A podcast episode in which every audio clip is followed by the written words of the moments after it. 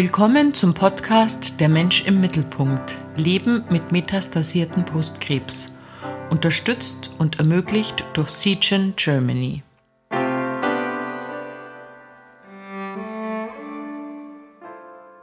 Heute zum Thema Der Mensch an meiner Seite, wie schaffen wir das gemeinsam? Mein Name ist Markus Neumann und ich begrüße ganz herzlich Herrn Pascal Winkler. Herr Winkler ist Markenstratege in einer Unternehmensberatung, seit 14 Jahren verheiratet und hat gemeinsam mit seiner Frau eine neunjährige Tochter. Hallo, Herr Winkler. Hallo. Herr Winkler, im November 2016 wurde bei Ihrer Frau metastasierter Brustkrebs diagnostiziert. Wie war das für Sie, als Sie die Diagnose erhalten haben? Weil meine Frau mit Brustkrebs diagnostiziert wurde und kein Primärtumor gefunden worden, sondern eigentlich sofort metastasierter Brustkrebs äh, diagnostiziert wurde, waren wir auch sofort so quasi schon in Stufe zwei oder drei, wo man schon schlimme Art von Krebs, wie soll ich sagen, so Heilung eigentlich gar nicht mehr die Aussicht war. Mhm. Die Diagnose hat sich natürlich auch über ein paar Monate hingezogen, bis das so klar war, wie die Lage genau ist, aber es war natürlich, wie ich glaube, wie bei den meisten war so Hilflosigkeit, Ohnmacht. Und was machen wir jetzt? Was heißt das? Wo geht's jetzt hin? Was müssen wir tun? Mit wem müssen wir sprechen? Was sind die Aussichten? Also da kommen ja Tausende von Fragen, nicht nur bei den direkt Betroffenen, sondern natürlich auch bei den Angehörigen drumherum.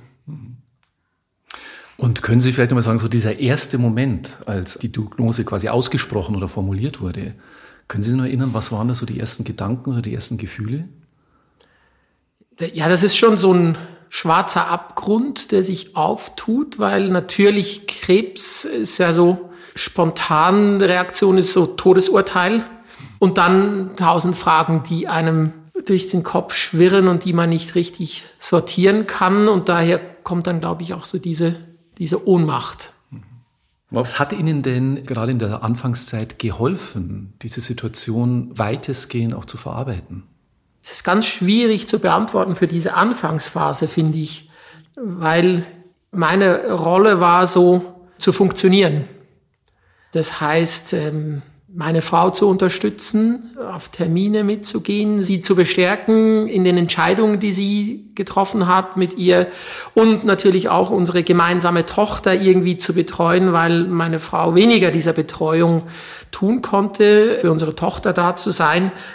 Und deshalb war es in der ersten Phase, was mir zum Beispiel geholfen hat, ist ein Arbeitgeber, der verständnisvoll war, dass ich mal zwischendurch äh, nicht da bin plötzlich, obwohl ich natürlich irgendwie so sehr eingebunden war. Sowas hat dann geholfen mal im ersten, weil es darum ging zu funktionieren. Und dann finde ich schon über die, ja, sage ich mal, ersten Monate hinweg, was, was das Wichtigste war, auch ist so vertraute Personen zu finden oder Leute zu finden, denen man vertraut. Weil viel, wenn wenig Wissen da ist, so als Betroffener, als neu diagnostizierte Familie, da hat man viele, viele, viele Fragen und Unsicherheiten. Und ich glaube, sobald man das Gefühl hat, ich habe jemanden, der mir diese Fragen beantworten kann, der mir da so ein bisschen Klarheit geben kann, das war so, glaube ich, was am meisten mal geholfen hat, um da so ein bisschen durchzukommen. Und dann, ja, nochmal, also wir hatten eine Freundin, die dann einfach mal drei Monate zu uns gezogen ist, um uns zu unterstützen.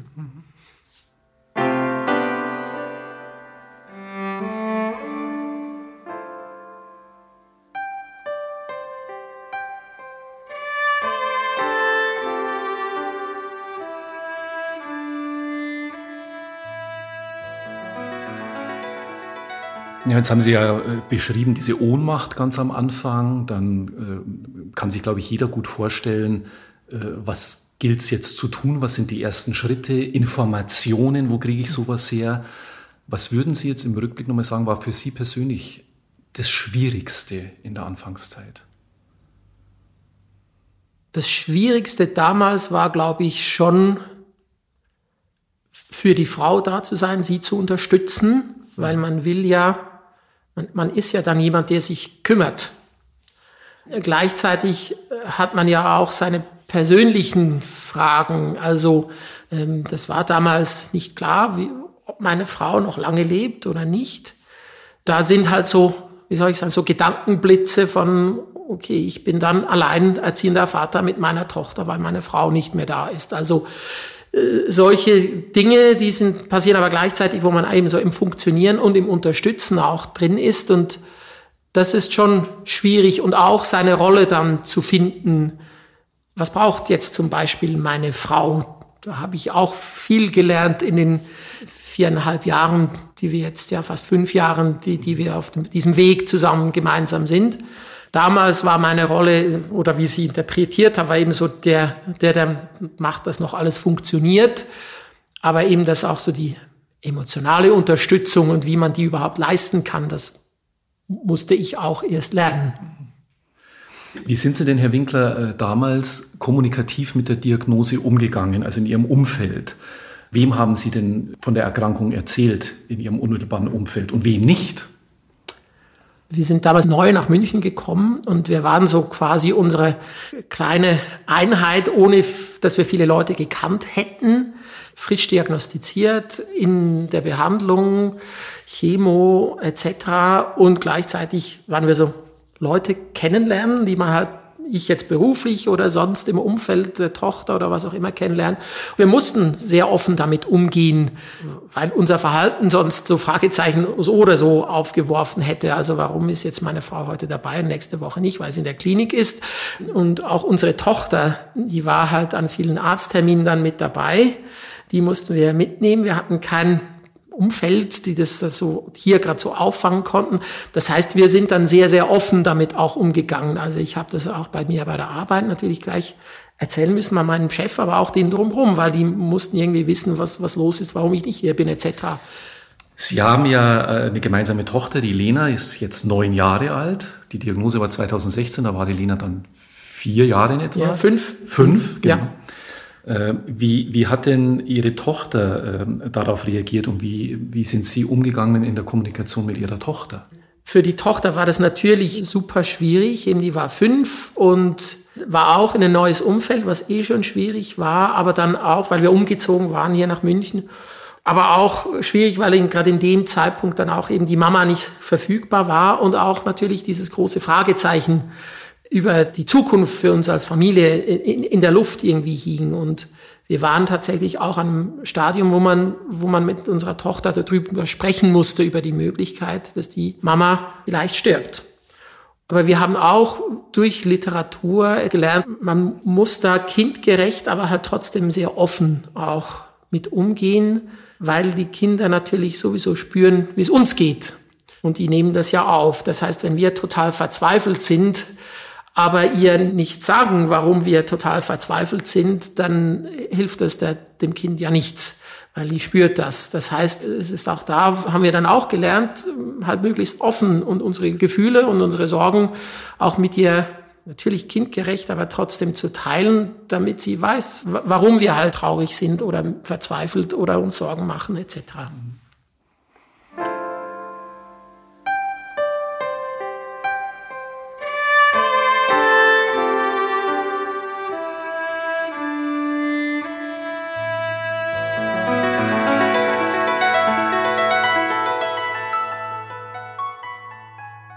erste Ohnmacht, von der Sie gesprochen haben, als sich das so ein bisschen gelegt hat, als man es mehr Informationen hatte, vielleicht ein bisschen besser auch schon damit umgehen konnte, weil man diese Informationen hatte. Wie hat sich dann so die nächsten Jahre entwickelt? Man geht schon so über Berge und Täler hindurch, äh, je nachdem halt, wie gerade die medizinische Lage ist und auch wie sich sonst das Leben so entwickelt. Und wir hatten dann ein paar Jahre, wo man so aus dem Tal rausgekommen ist und man einfach mal leben konnte. Und das war auch, meine Frau hat dann auch gesagt, jetzt will ich mir mal nicht zu viele Gedanken jetzt gerade machen, was sein könnte, sondern jetzt nehme ich einfach mal das, den Fakt, dass es mir im Moment gut geht, dass wir jetzt was machen können als Familie, nehmen wir jetzt einmal so und wir leben jetzt einfach mal. N natürlich macht man das dann auch sehr gerne ja auch mit. Also wenn man ja auch nicht direkt betroffen ist und man dann es hört, dann geht das ja gut und wir haben das dann auch so gemacht und Natürlich, man weiß auch, das kann immer wieder in eine andere Richtung gehen und das sitzt einem natürlich so ein bisschen immer im Nacken. Man ist nie so ganz unbeschwert. Aber trotzdem haben wir auch gelernt, dass man einfach die guten Zeiten, die guten Momente, die schönen Dinge nimmt man dann einfach mit. Und, und das war jetzt auch die letzten Jahre immer so. Und diese guten Zeiten sind nicht schlechter als die guten Zeiten früher waren, sage ich jetzt mal vor einer Diagnose. Vielleicht ist man ja auch sogar ein bisschen offener, das einfach auch anzunehmen und einfach mal im Moment zu leben.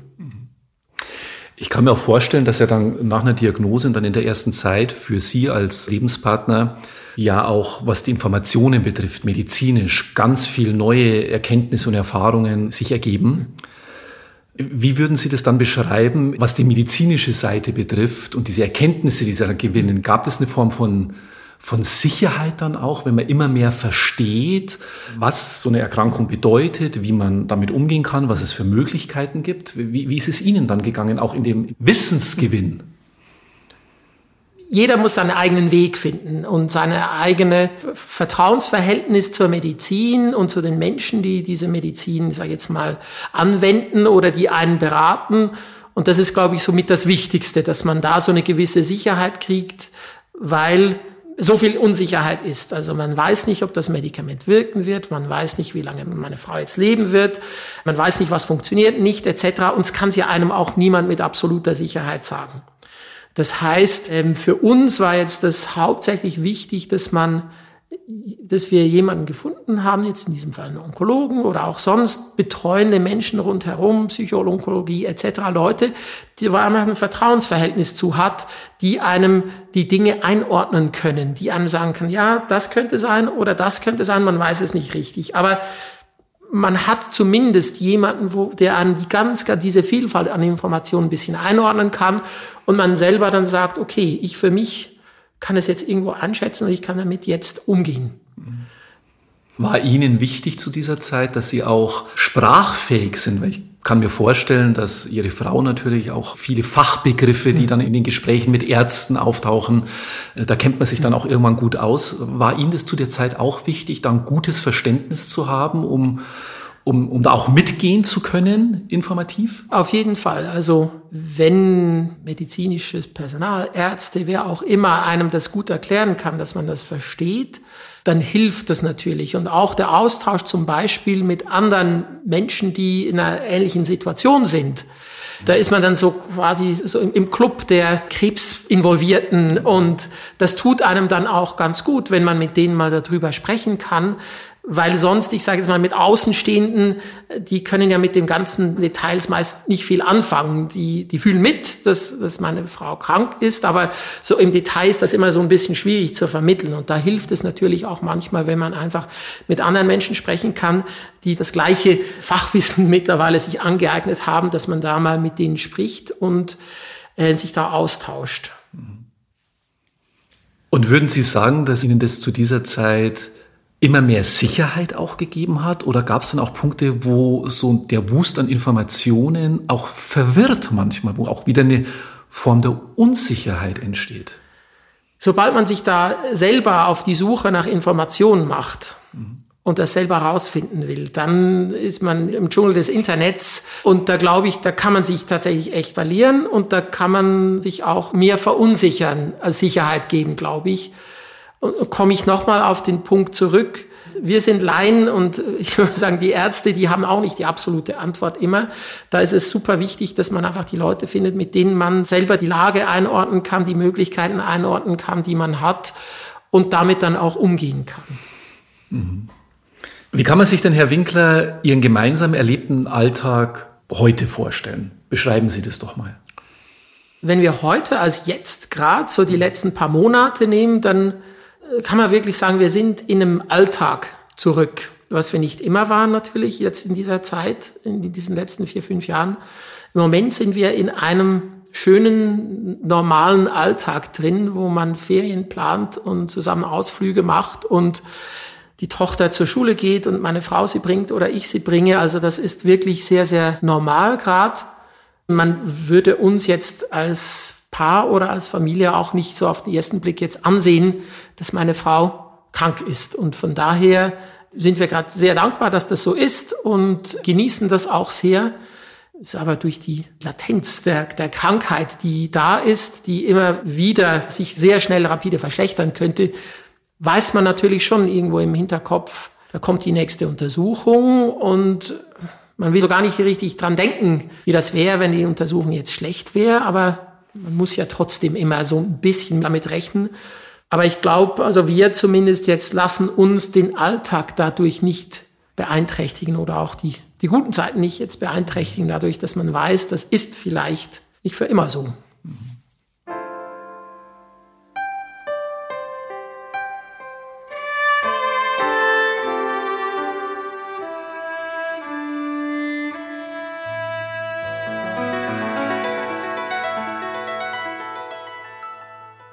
Das heißt, dass Sie auch, ja Gott sei Dank, medizinisch einen Weg gefunden haben mit den Ärzten, mit denen Sie zusammengearbeitet haben, der jetzt zu dieser Situation auch geführt hat? Ja. Mhm. Wie hat sich denn die Kommunikation zwischen Ihnen beiden durch diesen Schicksalsschlag oder diese Erfahrung verändert? Oder hat sie sich überhaupt mhm. verändert? Ja, es gab schon eine Veränderung. Wir haben, glaube ich, gelernt, die Karten auf den Tisch zu legen. Wir haben auch gelernt, wie wichtig es auch ist, einander sagen zu können, ich habe Angst oder ich will es nicht oder was auch immer. Und vor allem auch von meiner Seite das auch sozusagen oder auch danach zu fragen. Wir haben das auch gelernt, eben gerade auch im Hinblick auf unsere Tochter, dass sie das auch sieht, dass sie merkt, diese Ängste oder Emotionen, die man hat, die davon soll man auch ausdrücken können, weil das ist auch ganz wichtig, dass man die nicht so verborgen hält, weil natürlich auch ein Kind dann vielleicht auch, dass diese Gefühle sind nicht richtig, die sind falsch oder man darf die nicht haben.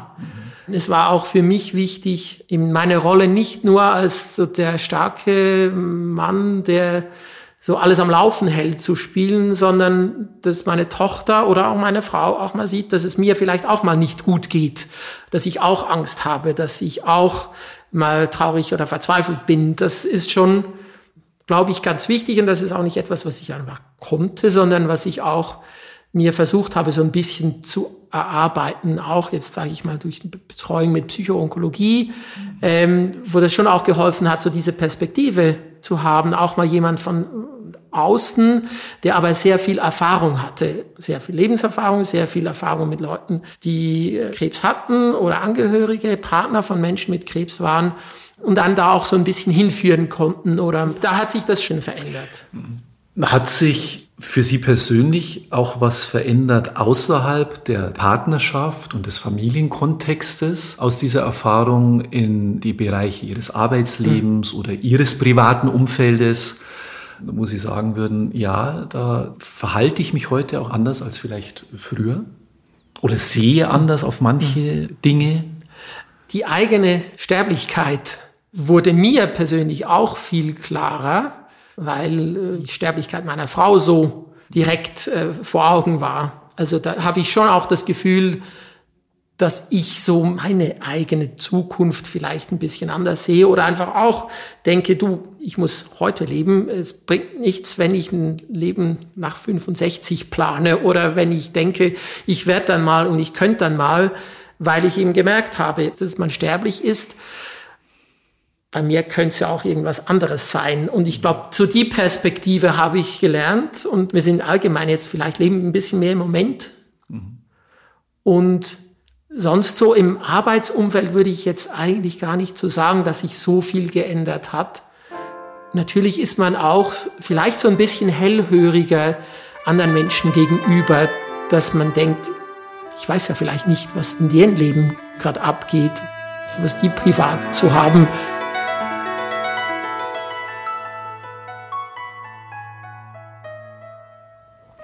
Und hat sich vielleicht anlehnend an das, was Sie gerade gesagt haben, im Umfeld was geändert, was die Kommunikation des Umfeldes mit Ihnen betrifft? Also die, die wissen, in welcher Situation Sie waren und sind, hat sich da für Sie was geändert im Umgang mit Ihnen? Also man merkt schon, die Leute sprechen mit einem, also jetzt gerade Freunde, die man vielleicht eine Weile nicht gesehen hat oder die äh, in der Schweiz, wo wir ursprünglich hier sind, leben, die man, mit denen man nicht so viel Kontakt hat, die aber wissen natürlich, dass Petra krank ist. Man spürt manchmal, wie die mit einem so relativ normal sprechen und dann irgendwann so mit der Frage hervorkommen, ja, und wie geht's denn der Petra grad?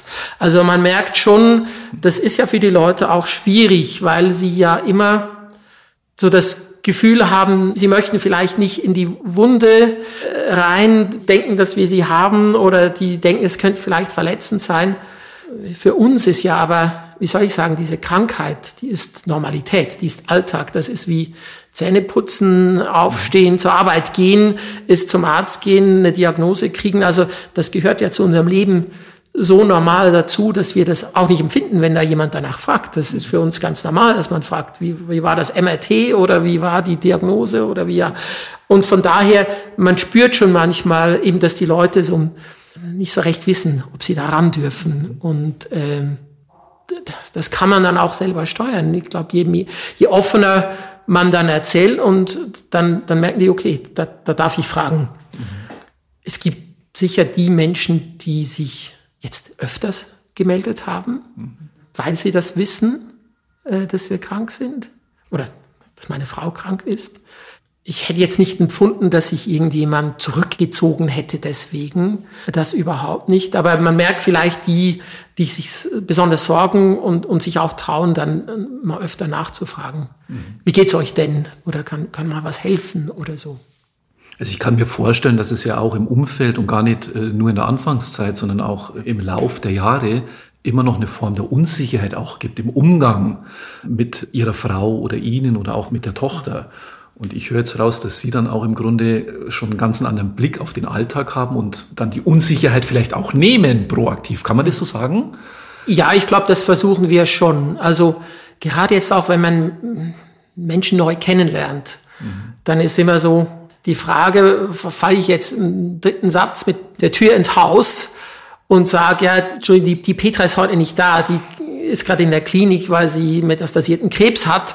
So immer so die Frage, wie, wie schnell sagt man so etwas? Und wir sind eigentlich so, dass wir versuchen dann, sobald wir so nahe bei Menschen dran sind, jetzt das Eltern sind von einer Schulfreundin, von der Lena, mit denen man irgendwann was ausmacht oder so sich mal trifft, dann sagen wir das nicht sofort, aber wenn wir merken, gut, da könnte es jetzt noch mal ein Treffen geben oder mit denen ist man jetzt so ein bisschen näher, dass wir das dann halt einfach mal erzählen und sagen, ich weiß jetzt nicht, ob ihr es schon gehört habt oder ob ihr es schon gemerkt habt, die Petra ist mal alle drei Wochen weg wegen Behandlung, das ist übrigens wegen XY und dann erklärt man das und ich glaube, das, das macht es dann auch fürs Gegenüber wahrscheinlich einfacher, weil sie das einschätzen können, dass wir jetzt mit dieser Offenheit, und da darf man auch nachfragen.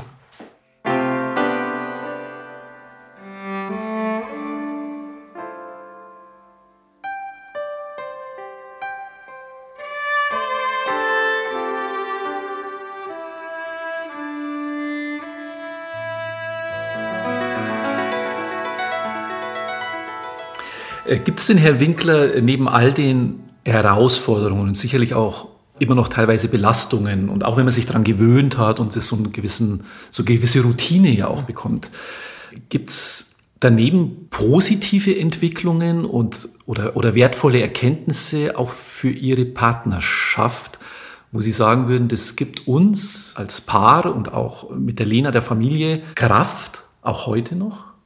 Also ich glaube schon, dass es so unsere kleine Einheit natürlich nochmal stärker zusammengeschweißt hat, weil da sind wir jetzt halt zusammen durch. Ich glaube, dass so in der Partnerschaft man natürlich eben gezwungenermaßen auch ein paar Orte hingehen muss, wo man sonst vielleicht nicht hingegangen wäre, wo es vielleicht auch ein bisschen weh tut und das bringt schon auch noch mal vielleicht eine andere Qualität. Ohne jetzt sagen zu wollen, wir werden jetzt meilenweit anders miteinander umgegangen, aber gezwungenermaßen kommen halt so sehr starke auch Gefühle mal zum Tag oder man muss über Tod und Leben und was will man eigentlich im Leben sprechen, was man sonst vielleicht nicht so gezwungen ist und das dann auch gar nicht zur Sprache kommt. Und das ist schon eben nochmal eine andere vielleicht Dimension, die sich da auftut. Wir stellen unseren Experten zum Ende immer folgende Abschlussfrage. Was möchten Sie den Betroffenen zu unserem Thema gerne mit auf den Weg geben? Das erste ist, jeder, jede muss seinen eigenen Weg finden. Es gibt keinen Standardfall und es gibt keine Standardbehandlung und es, jeder geht auch mit Dingen selber um, so wie es für sie richtig ist. Und ich glaube, das war etwas, was wir, was uns auch Menschen gesagt haben und das ich auch gerne weitergeben würde.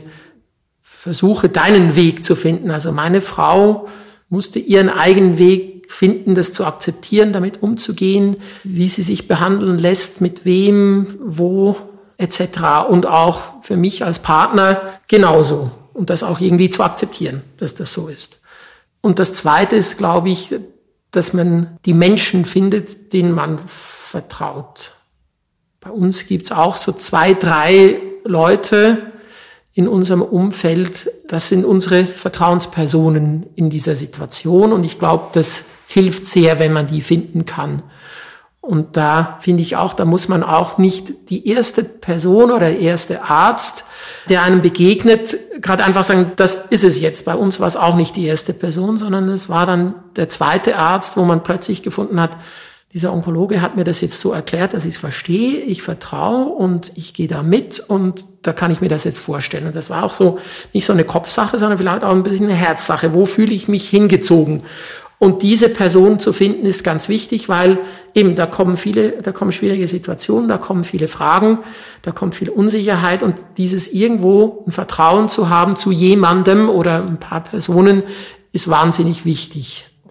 Deshalb der Rat hier, suche dir diese Person und man soll sich auch nicht scheuen, mal zu sagen, glaub, mit diesem Arzt bin ich nicht sicher, ob das ist. Ich gehe jetzt nochmal zu jemand anderem.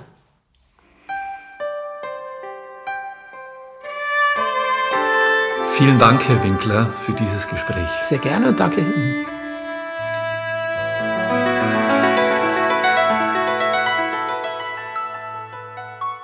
Vielen Dank auch an die Firma Seagen Germany, die diesen Podcast durch eine finanzielle Unterstützung ermöglicht hat und vielen Dank an Sie, liebe Zuhörerinnen und Zuhörer, für Ihr Interesse. Wir hoffen, dass Sie nützliche Informationen und Impulse erhalten haben, die Ihnen persönlich weiterhelfen. Alles Gute für Sie.